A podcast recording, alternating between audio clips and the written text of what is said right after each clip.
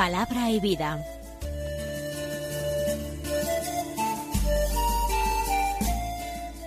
Con el padre Manuel Horta, desde Sevilla.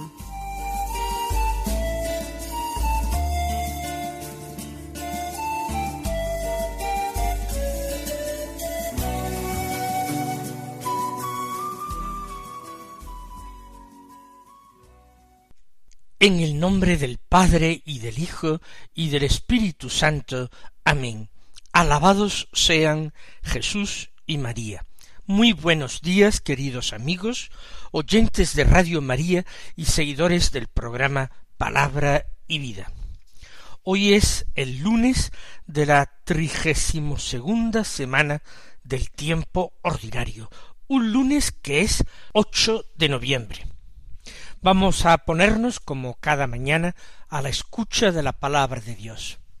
Vamos a tratar de acogerla en nuestro corazón, vamos a permitir que nuestro corazón sea la buena tierra que acoge la fecunda semilla de la palabra de Dios. Vamos a permitirle que dé fruto en nosotros, un fruto abundante del ciento por uno. Para esto no nos basta la buena voluntad, no nos basta la atención, no nos basta el esfuerzo. Nos es imprescindible la gracia de Dios.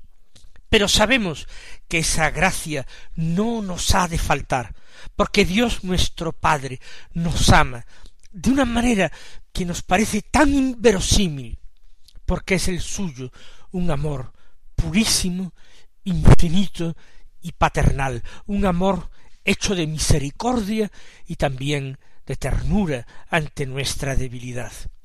Esa gracia no nos ha de faltar para que nosotros, acogiendo su palabra, nos convirtamos a él. Vamos ahora a escuchar la palabra de Dios que se proclama en la liturgia de este lunes. Seguimos con la lectura continuada del Evangelio de San Lucas. Hoy comenzamos el capítulo diecisiete, del que escuchamos los versículos uno al seis. Dicen así En aquel tiempo dijo Jesús a sus discípulos Es imposible que no haya escándalos, pero hay de quien los provoca. Al que escandaliza a uno de estos pequeños, más le valdría que le ataran al cuello una piedra de molino y lo arrojasen al mar. Tened cuidado. Si tu hermano te ofende, repréndelo, y si se arrepiente, perdónalo. Si te ofende siete veces en un día, y siete veces vuelve a decirte me arrepiento, lo perdonarás. Los apóstoles le dijeron al Señor Aumentanos la fe. El Señor dijo si tuvierais fe como un granito de mostaza, le diríais a esa morera arráncate de raíz y plántate en el mar, y os obedecería. Vamos entonces a continuar meditando esta serie de enseñanzas que San Lucas va hilando una tras otra en su Evangelio. Comenzamos con el tema del escándalo. Es imposible que no haya escándalos. Comienza afirmando Jesús en esta enseñanza a los discípulos. Precisemos qué quiere decir Jesús, a qué se refiere cuando habla de escándalos. El escándalo es cualquier comportamiento de palabra, de obra, que de alguna manera facilita, anima a otros al pecado, a apartarse de Dios, a incumplir su santa ley. Fíjense hoy día la cantidad de escándalos que existen. Vivimos sumergidos en el pecado de escándalo.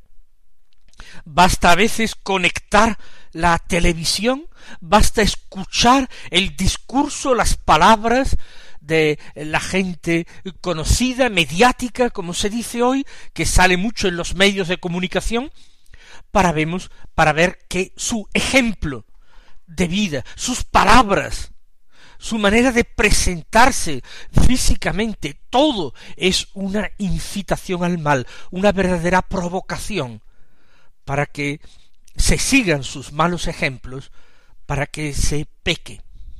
El pecado de escándalo es, por tanto, facilitar el pecado de otros, cuando no directamente provocarlo y causarlo.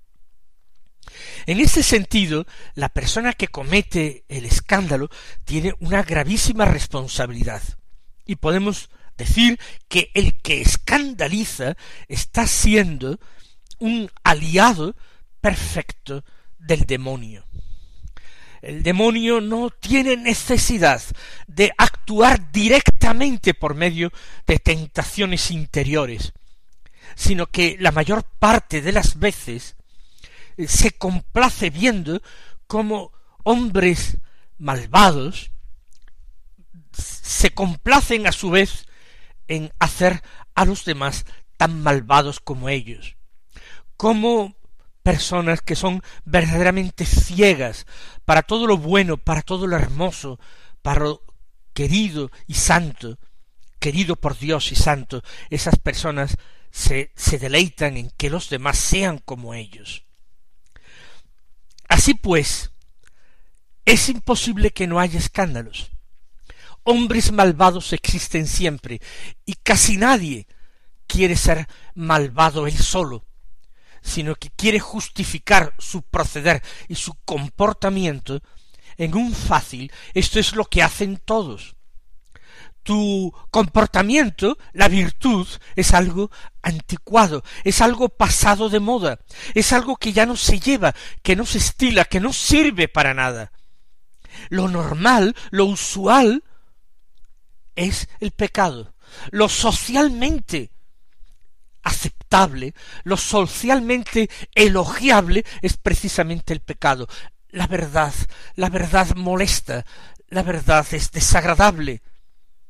Vamos a apartar la verdad y no seamos fanáticos. El que escandaliza es, por tanto, el compañero de fechorías del diablo. Es imposible que no haya escándalos, pero hay de quien los provoca. Es una malaventuranza, es un ay de Jesús. Esto forma parte de un verdadero género literario muy frecuente en los profetas, los ayes, las lamentaciones por personas o comportamientos que están abocadas al castigo, que están abocadas a la muerte, no ya una muerte temporal, sino una muerte eterna. Ay de quien los provoca. Recuerden ustedes cómo eh, Jesús lanzó también un ay en relación a Judas Iscariote. El Hijo del Hombre va a ser entregado, pero ay de aquel que lo entrega. Realmente no puede esperar nada bueno. Ay de quien los provoca. Seria amenaza. Invitación a que nosotros hagamos hoy mismo examen de conciencia muy minucioso, reconozcamos nuestros pecados, reconozcamos no ya el bien que hemos dejado de hacer, sino el mal que hemos animado a otros a cometer de tantas maneras. Ay de quien provoca los escándalos. Al que escandaliza a uno de estos pequeños, mas le valdría que le ataran al cuello una piedra de molino y lo arrojasen al mar. Hay personas que casi tranquilizan su conciencia diciendo que ellos no han escandalizado a ningún pequeño, porque interpretan fácilmente que los pequeños son los niños. Si tomamos el Evangelio de San Lucas y buscamos el lugar donde se contienen estas palabras que acabamos de escuchar, vemos que no aparecen niños en aquel momento cerca de Jesús. Cuando hay niños que son acercados a Jesús para bendecirlos, para que fueran bendecidos por él, acercados por sus madres, Y entonces si Jesús hubiera pronunciado este ay, nosotros habríamos entendido que los pequeños eran los niños. Pero Jesús no da esa enseñanza cuando el Evangelio nos lo muestra rodeado de niños.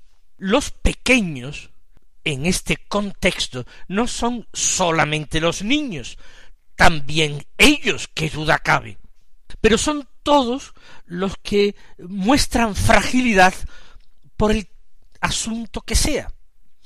Los pequeños pueden ser los ignorantes, los inculpablemente ignorantes, porque no han tenido posibilidades de recibir una formación mayor. Los pequeños pueden ser los pobres que viven en situaciones de necesidad y a los que a lo mejor poniéndolos en situación sería fácil hacerlos pecar. Ignorantes, pobres, los pequeños son los que tienen que ser defendidos, los que se encuentran en una situación de inferioridad frente a aquellos malvados que escandalizan. Los pequeños siempre son objeto de la predilección de Dios. El juicio de los pequeños no tendrá nada que ver con el juicio de los sabios y entendidos de este mundo. Dios tendrá una indulgencia muy particular para aquellos que no han tenido efectivamente muchas posibilidades de actuar, de vivir, de guiarse por criterios mejores que los que han tenido.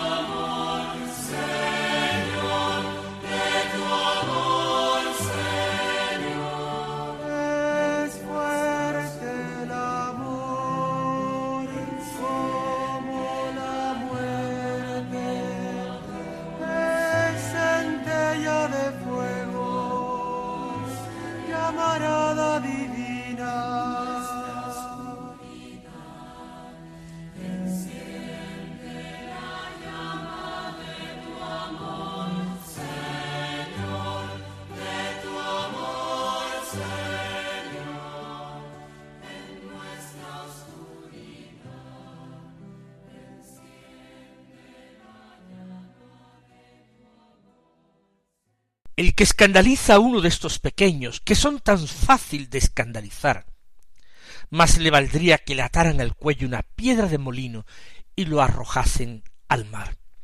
¿Cuántas personas no tienen otro criterio prácticamente que el que eh, le suministran los medios de comunicación social, particularmente televisión o Internet? Y lo que allí ven, a lo que allí escuchan, lo que allí entienden, estiman que es lo que las personas sensatas y que saben más que ellos y que se apoyan en criterios científicos eh, les aportan, se convierten verdaderamente en discípulos de esos malvados que controlan los medios de comunicación social. Es fácil escandalizar, guiar mal a los pequeños.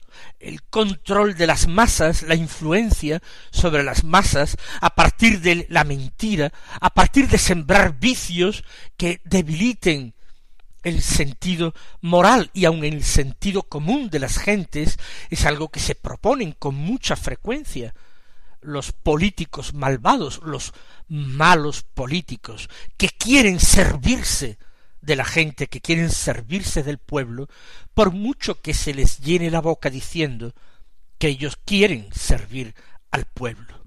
¡Ay! de quien provoca los escándalos, quien escandaliza a los pequeños más le valdría que le ataran el cuello una piedra de molino y los arrojasen al mar. Una muerte, y una muerte horrible, sería preferible antes que la muerte eterna, que la condenación que aguarda a quien escandaliza a los pequeños y aparta de Dios a estas personas ignorantes, quien se goza encanallando, degradando y corrompiendo a las personas que no tienen argumentos intelectuales ni fuerza moral para oponerse a los malos ejemplos. Sigue diciendo el Señor, tened cuidado. Es decir, se trata de una advertencia muy seria de Jesús. La importancia de las palabras del Señor en este comienzo del capítulo 17 de San Lucas, la importancia no se puede minimizar. Si esto era una ah, cuestión de gran importancia en el momento en que Jesús vivió en Palestina hace dos mil años, esto tiene hoy día, en el siglo XXI, muchísima más actualidad, muchísima más importancia, y por la influencia que tienen los medios de comunicación social, tiene muchísima más gravedad las personas grandes, las personas inteligentes, las personas que detentan el poder o tienen al menos el poder económico o el prestigio de la fama, tienen que actuar irreprochablemente, tienen que vivir con limpieza, tienen que hablar con limpieza, tienen que mostrar con sus palabras, con sus obras, con sus indicaciones, con sus consejos, tienen que mostrar a las gentes el camino del bien, el camino de la virtud, y no el camino contrario que lleva a la muerte, sino, como dice Jesús, tened cuidado. Y sigue diciendo, si tu hermano te ofende, repréndelo, y si se arrepiente, perdónalo. De hablar del escándalo, hemos empezado a hablar, ahora ha empezado Jesús a hablar del tema del perdón. Es algo muy importante igualmente. La falta de perdón endurece el corazón humano y lo hace incapaz de recibir las gracias de Dios. Por tanto, si tu hermano te ofende, a veces eh, somos ofendidos no tanto por el comportamiento objetivo de esos hermanos nuestros, sino que somos ofendidos a veces por nuestra propia susceptibilidad, por nuestra propia soberbia, que no tolera eh, la más mínima pequeña humillación. Si te ofende de la manera que sea, repréndelo, corrígelo, si se arrepiente, perdónalo. Parece que la, el, el perdón que Jesús está pidiendo está orientado a el arrepentimiento del ofensor. Y está bien que así sea, porque una forma de caridad es conseguir que el que actúa mal, que el que ofende, se arrepienta. No basta ese perdón gratuito que eh, termina no dando ninguna importancia a la ofensa y dejando al otro en su propio pecado. La corrección fraterna es aquello a lo que Jesús se está refiriendo y hay que ser valientes para decirle a los hermanos aquello en que yerran, se equivocan y actúan mal. Eso sí, el perdón pronto, apenas el otro ha reconocido su comportamiento equivocado, su comportamiento malvado. Y perdónalo sin más condición que ese arrepentimiento. Si te ofende siete veces en un día, siete veces vuelve a y siete veces vuelve a decirte me arrepiento, le perdonarás. Parece que si me ofende siete veces, no puede ser muy sincero, muy profundo su arrepentimiento, cuando recae tan pronto en las ofensas siete veces en un día. No tomemos, ni ahora ni nunca, las palabras de Jesús solamente en su sentido literal más inmediato. Siete veces ya saben ustedes que hace referencia a una situación continuada. Siete veces no ha parado de ofenderte en todo el día. Si lo hace así, pero una y otra vez él se arrepiente, reconoce que se arrepiente, tú das el perdón. ¿Por qué? Porque el cristiano, porque el discípulo de Cristo a quien él está enseñando en el Evangelio, tiene que imitar al Padre del cielo. Y el Padre del cielo actúa exactamente así. Él nos perdona siete y setenta veces cada día cuando le ofendemos. Basta que tomemos conciencia del mal que hemos hecho, que no busquemos excusas frente a nosotros mismos, que no busquemos excusas, que reconozcamos llanamente nuestro pecado y digamos lo siento, perdóname, y así como Dios nos perdona, que cualquier discípulo de Cristo perdone con la misma facilidad a quien se le, le pide perdón. Los apóstoles entonces dijeron al Señor, aumentanos la fe.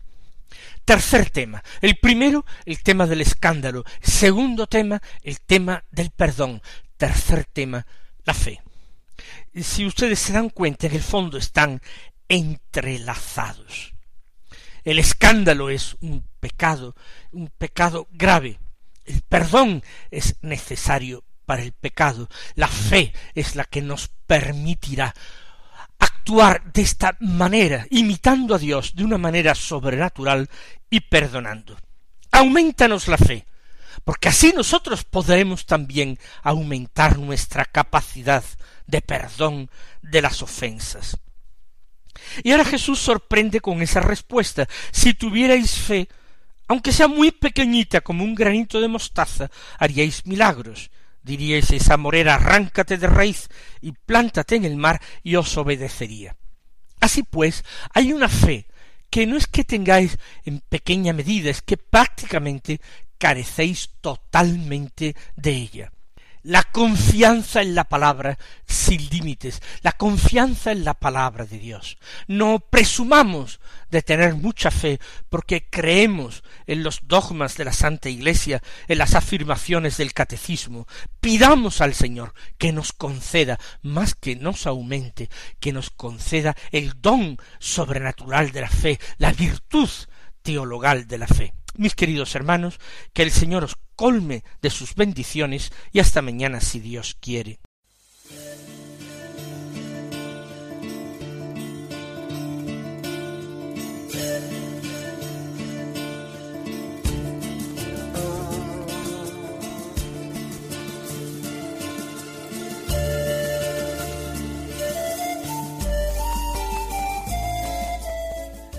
Concluye Palabra y Vida un programa dirigido desde Sevilla por el padre Manuel Horta.